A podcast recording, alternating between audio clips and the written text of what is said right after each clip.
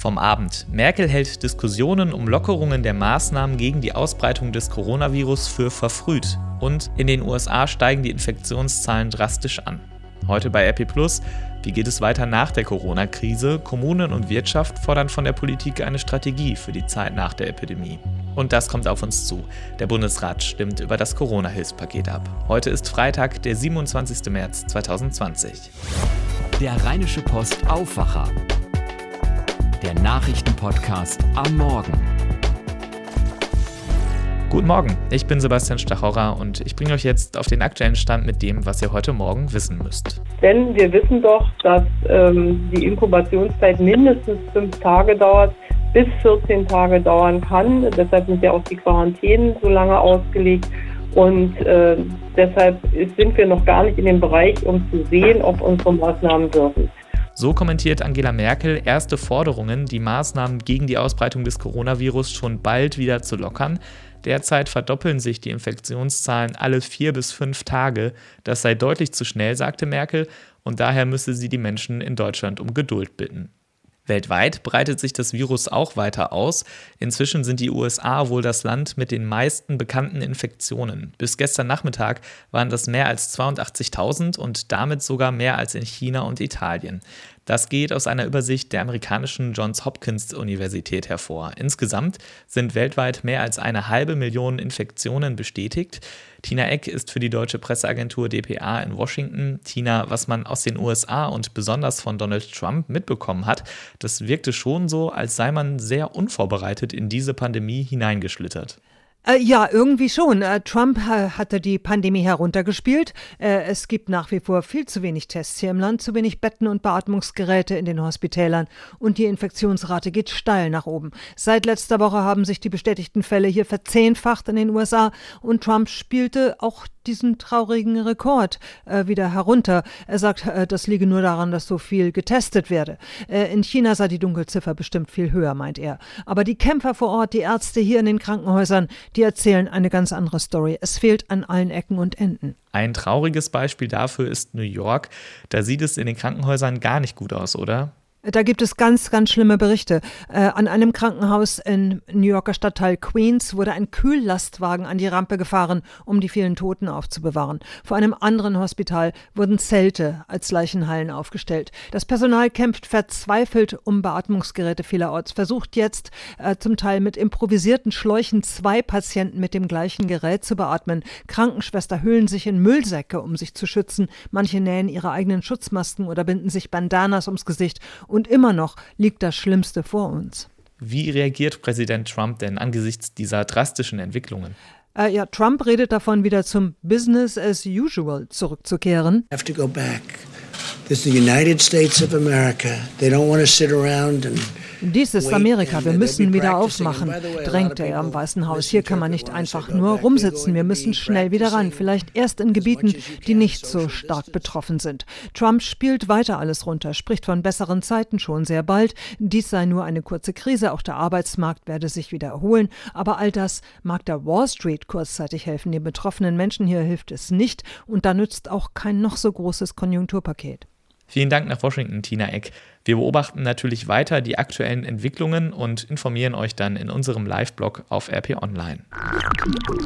Hallo, ich bin Henning Bulka, einer der Stimmen, die ihr aus dem Rheinische Post Aufwacher kennt. Einige von euch haben es schon getan, sich ein RP Plus Abo geholt und zwar um diesen Podcast zu unterstützen. Danke dafür. Denn der Aufwacher ist zwar kostenlos und das bleibt auch so, aber Recherche und Produktion kosten trotzdem Geld und deshalb brauchen wir euch. Zeigt uns, dass euch der Aufwacher was wert ist und schließt ein RP Plus Abo ab. Das kostet die ersten drei Monate 99 Cent, danach 4,99 Euro im Monat. Und das ist monatlich kündbar. Ihr bekommt dafür vollen Zugriff auf RP Online und das gute Gefühl, den Aufwacher zu unterstützen. Das Angebot findet ihr auf rp-online.de slash Aufwacher-Angebot. Bitte an das Minus denken. Danke ganz herzlich für eure Unterstützung. Damit zu dem, was ihr heute bei RP Plus lest.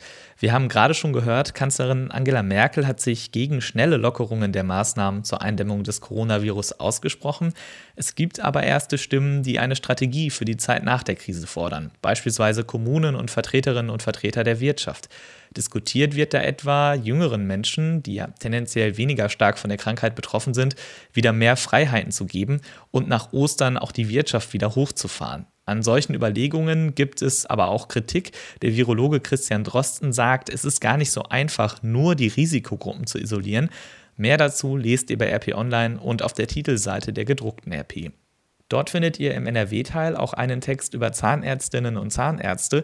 Die arbeiten nämlich weiter, das müssen sie auch, und die sind besonders gefährdet, sich anzustecken. Das ist irgendwie auch klar, die Viren sitzen im Rachenraum und wenn mein Zahnarzt mir in den Mund guckt, dann kann der den Sicherheitsabstand ja gar nicht einhalten. Viele Zahnärzte kritisieren nun, dass sie nicht genügend Schutzausrüstung haben. Es fehle an Atemmasken und Desinfektionsmitteln. Brisant ist das, weil auch mit dem Coronavirus infizierte Patientinnen und Patienten weiter behandelt werden müssen. Wie Zahnarztpraxen und die Kassenzahnärztliche Vereinigung mit der Situation umgehen, lest ihr natürlich auch online mit RP Plus Abo. Und dann haben wir auch das noch. Alle Kinos sind geschlossen. Alle Kinos? Nein. Ein Essener Autokino verkündet auf der Homepage, wir haben offen. Claudia Hauser hat mit dem Leiter des Autokino Essen, Frank Pitschak, gesprochen. Er sagt, das Autokino ist ja praktisch kontaktfrei, daher hat die Stadt genehmigt, das Kino wieder zu öffnen. Wie ihr an Karten kommt, welche Filme da laufen und welche Auflagen es für den Kinobesuch im Autokino gibt, das lest ihr im Kulturteil und auf RP Online. Und das kommt heute auf uns zu. In Berlin erleben wir gerade Politik in Höchstgeschwindigkeit. Das soll dabei helfen, die Folgen der Corona-Krise für die Bevölkerung abzumildern. Erst Mittwoch hat der Bundestag ein milliardenschweres Hilfspaket verabschiedet. Zur Erinnerung, da ging es um 156 Milliarden Euro. Und schon heute soll der Bundesrat darüber abstimmen. Manja Borchert berichtet für die DPA aus Berlin. Manja, Wer wird denn da unterstützt mit diesem Corona-Hilfspaket? Vor allem nimmt der Staat Geld in die Hand, um Unternehmen über Wasser zu halten und damit auch Arbeitsplätze zu retten. Die Staatsbank KfW gibt zum Beispiel Kredite für große Unternehmen. Für Kleinstunternehmen und für Selbstständige wird es direkte Finanzhilfen geben, auch für die Krankenhäuser. Ähm, die Kurzarbeiterregelung wird gelockert. Hartz IV und Kinderzuschläge sollen einfacher fließen. Und Mieter, die wegen der Corona-Krise nicht genug Geld haben, um um ihre Miete noch zu zahlen, für die soll es Kündigungsschutz geben. Also wirklich ein riesiges Hilfspaket, das größte in der Geschichte der Bundesrepublik. Wenn das jetzt durch den Bundesrat geht heute, und davon können wir eigentlich ausgehen, wie lange dauert das dann, bis die Hilfen auch ankommen? Das ist sicherlich unterschiedlich. Die ersten Hilfen sollen tatsächlich noch vor dem 1. April bei den Betroffenen ankommen, aber zum Teil wird es auch deutlich länger dauern. Mit den Krediten, die die KfW-Bank geben soll, ist das zum Beispiel gar nicht so einfach, hören wir aus der Wirtschaft. Die Staatsbank übernimmt zwar immerhin 90 Prozent des Kreditausfallrisikos, also des Risikos, dass ein Unternehmen den Kredit gar nicht zurückzahlen kann, aber für die übrigen 10 Prozent soll die Hausbank des Unternehmens einstehen. Und man kann sich vorstellen, dass in diesen Krisenzeiten die Banken da eher zögerlich sind. Vielen Dank für den Überblick, Manja Borchert. Wir berichten hier viel über Corona, weil das gerade unser aller Leben ziemlich bestimmt. Aber manchmal tut es auch ganz gut, einfach mal an was anderes zu denken. Deswegen, wie war das eigentlich vor genau einem Jahr? Was waren da so unsere Themen? Thomas Bremser hat sich das für die DPA einmal angeguckt. Thomas, was hat uns denn alle vor genau 366 Tagen beschäftigt? Ja, heute vor einem Jahr hat das EU-Parlament eine weitreichende Entscheidung getroffen. Das Verbot vieler Wegwerfprodukte aus Plastik wird da auf den Weg gebracht. Also Plastikteller, Strohhalme und ähnliches. Äh, mit den neuen Regeln sollen vor allem die Meere vor Vermüllung bewahrt werden. Viele Supermarktkunden fanden die Entscheidung gut. Ich wünsche es mir für meine Zukunft auch mehr darauf zu achten. Meine Frau ist sehr umweltbewusst und bei uns kommt kein Plastik. Und heute vor einem Jahr hat das britische Parlament mal wieder über den Brexit abgestimmt. Also über irgendwelche Anträge zum Brexit hat ja keiner durchgeblickt vor einem Jahr. Strohhalme und Brexit, das waren noch Zeiten, als wir darüber gesprochen haben. Kommen wir damit wieder in die Gegenwart. Eine Sache, die ich schmerzlich vermisse, sind Konzerte. Gerade im Frühjahr kommen normalerweise ja viele Platten raus und dann gibt es die entsprechenden Tourneen. So ganz verzichten müssen wir jetzt aber nicht auf Live-Musik und anstatt von Stadt zu Stadt zu ziehen, streamen viele Stars jetzt einfach aus ihrem Wohnzimmer. Alicia Keys, Billie Eilish und die Backstreet Boys machen das zum Beispiel. Heute Abend gibt es auf ProSieben sogar das erste Wohnzimmer-Festival. Thomas Bremser nochmal, du hast dir das Line-Up angeguckt. Was erwartet uns da heute Abend in unseren Wohnzimmern? Ja, Pro7 hat da schon einige Stars zusammengetrommelt, die vom Wohnzimmer aus spielen oder aus ihrem Studio. Dua Lipa ist dabei, der heute ihr neues Album rausgebracht hat. Mando Diao, Ava Max, Johannes Oerding, Boss Hoss, Way Garvey, Yvonne Katterfeld, Mark Forster und auch Scooter. Moderiert wird das Festival unter anderem von Joko Winterscheid. Also ein tolles äh, Line-Up um 20.15 Uhr geht's los. Das ist dann ja vor allem der deutsche Markt. Ich habe gerade behauptet, auch Stars wie Billie Eilish streamen aus ihrem Wohnzimmer. Das kann ich am Wochenende auch sehen, oder? Genau, am Sonntagabend gibt es im US-Fernsehen was ähnliches, ein Zusammenschnitt eines Wohnzimmerfestivals mit großen Superstars wie Alicia Keys, Billie Eilish, Mariah Carey und die Backstreet Boys, moderiert von Elton John. Und einen Tag später, am Montag, lädt Moderator James Corden Superstars in seine Garage ein, also virtuell.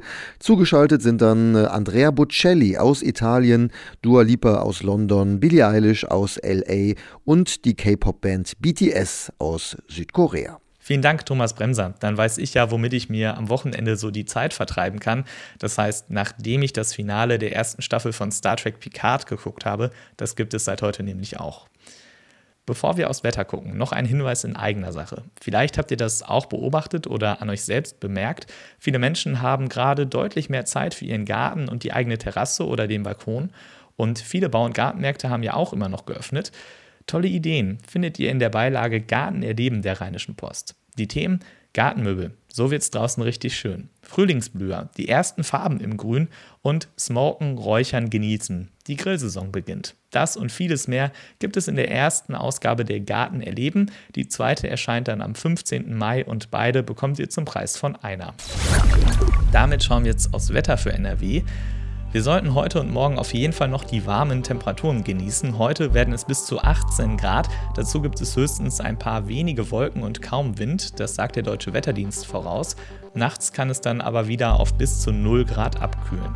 Morgen gibt es dann schon dichtere Wolken, die Sonne setzt sich aber ab und zu noch durch bei bis zu 16 Grad. Es kommt auch etwas Wind auf und in der Nacht wird es wieder richtig kalt, örtlich besteht dann sogar Glättegefahr. Der Sonntag startet dann bewölkt und zeitweise sind auch Schauer möglich. Dazu kühlt es ab auf 5 bis maximal 9 Grad und in der Nacht zum Montag wird es dann noch einmal richtig kalt, bis zu minus 5 Grad sind da möglich. Deswegen lasst eure Blumen dieses Wochenende besser noch drin.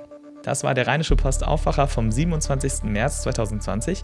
Wir sind am Montag mit einer neuen Ausgabe des Aufwachers für euch da und heute Abend mit einem Update unseres Corona-Podcasts. Ich bin Sebastian Stochorer, bleibt gesund und habt ein schönes Wochenende.